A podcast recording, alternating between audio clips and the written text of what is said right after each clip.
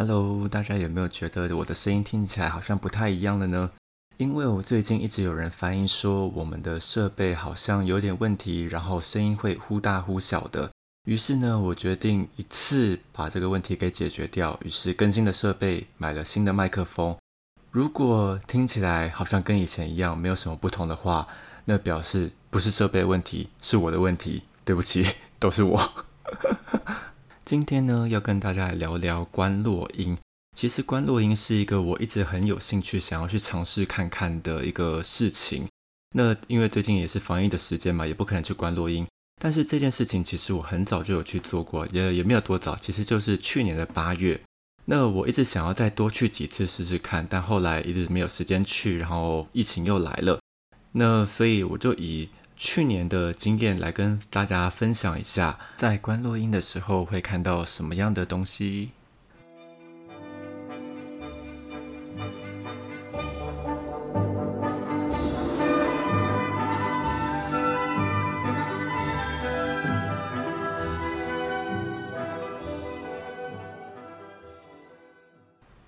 在开始之前，很想跟大家分享一个作品哦，它是一个二零一七年上映的一部 VR 作品，导演是徐汉强，他就是在这部作品之后拍了呃《返校》。那当初他有一部作品叫做《全能原神工改造王》，当时上映的时候也造成了一不小的回响，他在国际上也有得名。呃，当时看到之后，我就很想要去看，终于在好像二零一八年的高雄电影节。我看到这部作品，然后我觉得非常惊艳，到现在我都觉得它是一个我看过的 VR 作品里面数一数二好的一个内容了。它其实讲的就是呃，大家想说透过 VR 装置去想象关洛音的场景，但是它是用比较趣味的方式去呈现了。如果大家上 YouTube 的话，还可以看到一些里面的一些预告跟内容，因为它又有民俗的关洛音，然后又结合一些电玩元素，所以它非常对我的口味。也就是因为这部作品，所以当徐汉强要改拍《返校》的时候，我非常的期待，期待一直到了进了电影院开始的那一刻，我就差不多失望了。虽然之前的节目有提到，我一直对于《返校》的电影作品是有很多意见的啦。那这不是今天的主题，啊，我们来聊聊关洛音吧。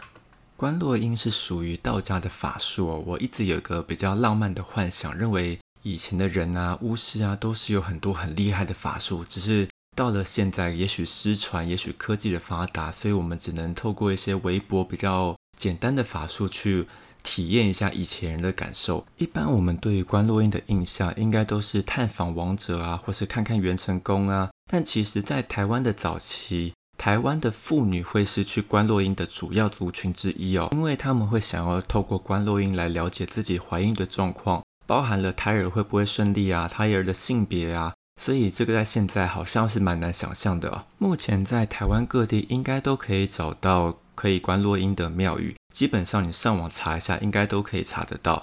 统一的收费标准应该都是报名费大概三五三到五百块之间。不过比较特别的是，报名费是一个费用，如果你成功观落音的话，会另外收另外一个费用。那个大概，如果你成功关录音的话，可能会再收个五五百到一千块左右的价钱。那如果你想要去关录音的话，基本上你都会先到那个庙里面先去登记排队，然后你看到之后，你就会发现想要关录音的人可能比你想象中的还要多很多。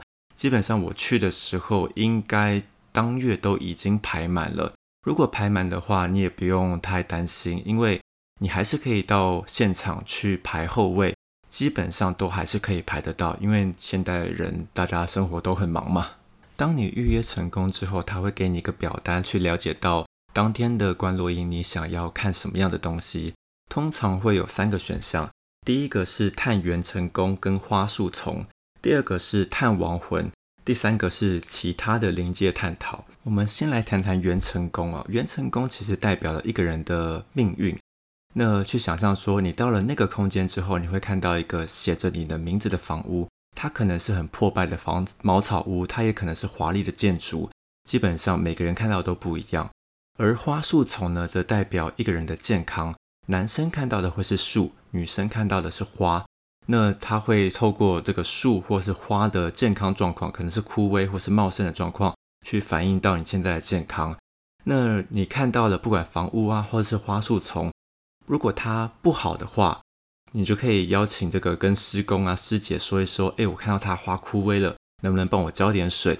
或是你看到这个房屋，如果门是打开的，或是里面的米缸没有米了，到时候你就可以反映给施工师姐，他们就会按照给你一些指示，然后把门关起来啊，把水装满啊，然后让你的命运都可以好一点。那第二个呢，就是探亡魂。探亡魂的话就会比较复杂一点，就是你在登记的时候就必须要非常的了解到。你死去的那个亡者一定是要你的，是你的亲戚，然后你会必须理解到他的基本资料，譬如说，呃，姓名、性别跟你的关系，还有他往生的确切时间跟地点。那比较特别的是，做登记的时候，不管是你自己个人的，或者是你要探访王者，你要登记的年龄都必须是虚岁。第三个呢，就是其他临界探讨这个东西，其实我也不知道它是什么，所以我们就忽略它不管。那刚刚讲的，不管是探元成功花树丛，或是探亡魂，你都可以勾选你想要的目的。当然，你可以说我全都要，像我就是，我就想说，好，我来都来都来了，那我就元成功也看一看，花丛也探一探，亡灵也看一看吧。当然，勾选勾得很爽，但也不一定你真的可以看到啦。到了这个实际观录音的那一天，通常时间会是下午的一点半两到两点左右，大概同时进行的会是有大概十几到二十人。正式开始之前呢，施工师姐也会跟大家做一个行前说明，也会跟大家打个预防针，说并不是每一个人关录音都可以关到的。统计来说，大概可以关到的数据大概是七分之一。那如果你这一次没看到，也不代表你下一次就看不到。他们就分享说，曾经有一个人来了十一次，第十一次才真的看到了东西。那他在中间有说一个譬喻，我觉得譬讲的还蛮蛮蛮好的。他说，观落音就像是在调你的频率。我们人活在世界上是一个频率。我们要去看到的那个空间是另外一个频率，那他在中间做法术诵经的这个过程呢，就像是帮你在调频率，让你可以在你跟你想要去的那个地方的频率一致。也就是因为这个原因呢，所以你在刚开始的时候看到的东西都是很不清楚、很模糊的，也许是很虚幻的，可能就是一个有颜色的光，或是一个不知名模糊的景象。如果你有这种经验，你看到这个样的东西的话，你就要马上举手。然后跟施工师姐说，我现在看到了什么，然后他们就会马上理解状况，在你身边说一个相对应你现在状况的咒语，让你的频率可以更靠近你要去的那个地方。这个说法我觉得还蛮合情合理的哦。不过当你实际坐在椅子上的时候，就是不同的感受了。当时我坐在椅子上，只有一个想法，就是怀疑人生，因为。你说的看到到底是什么样的看到？我无法理解啊！我一般我张开眼睛，我可以很具体的看到东西。你叫我眼睛闭起来，一片黑暗，然后你要我看什么？不过也幸好，如果你去报名观落音的话，它不会一次就结束，而是它会一整个下午。每一次观落音的时间大概二十到四十分钟，然后呃一个 round 结束，休息十分钟之后再开始第二 round。一个下午的时间应该会重复进行个四五次，当然是呃，你有可能很幸运的一次就进去了，那他就不会管你的休息，旁边就会有一个专属于你的施工师姐一路的引领你。当然有人很幸运，就会有人很衰小啦，可能一个下午你就是一直坐在板凳上面闭目养神，什么都没看到，那就只好下次再来碰碰运气喽。那因为。它中间有很多次很多 round，那所以一开始的时候我就是刚刚的疑惑，到底要看三小。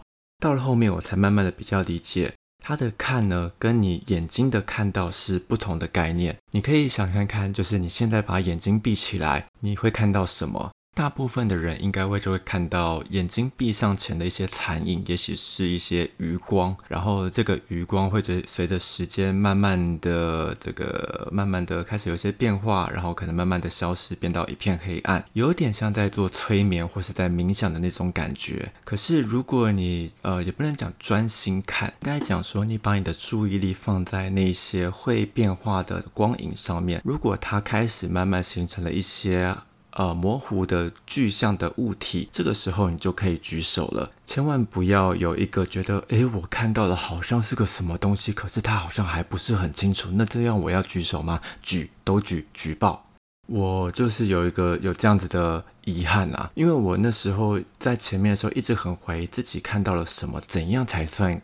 看到对这件事情很疑惑，所以好像遗失了一些东西。怎么说呢？因为我在中间的时候，我一直觉得我好像看到了类似西藏唐卡那样子的符号，然后可是我一直很怀疑说，嗯，这样子算看到吗？它超级模糊，超级不具象，诶，所以我就没有举手了。然后中间休息的时候，我一直去问这些施工师姐，什么样才叫看到我？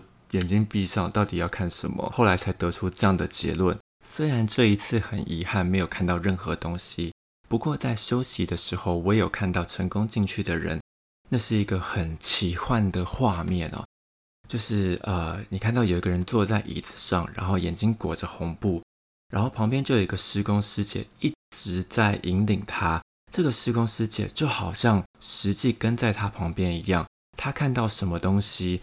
或是他没有注意到什么东西，施工师姐都看到了，而且还提醒他：你往右手边看，那边是不是有个镜子？镜子的对面是不是有一个柜子？上面有一个数字？这些明明就不在现场的人，但是他很清楚的引领到看，让你看到这些东西。我想这就是我花了三五百块的报名费看到最有价值的画面吧。以上分享的就是我去年八月去观落阴的。状况啦，这段时间一直有想要再去看一次。原本的想法也是希望我可以再去第二次、第三次。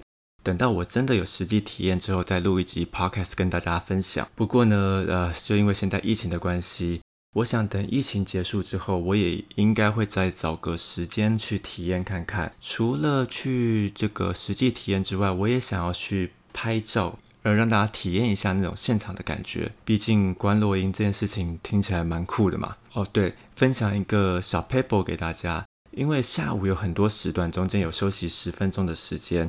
如果你觉得你现在坐的位置就是跟你啊风水不合，你也可以跟其他人讨论看看。哎，你刚刚是不是也没有看到东西？我们要不要换个位置？据说有些人用这种方法就可以看到了。那如果大家对于关洛音还有什么疑问想要问的话，都可以留言告诉我们，我会尽我所知道的来回答大家。那希望疫情结束之后，大家都可以一起去关洛音。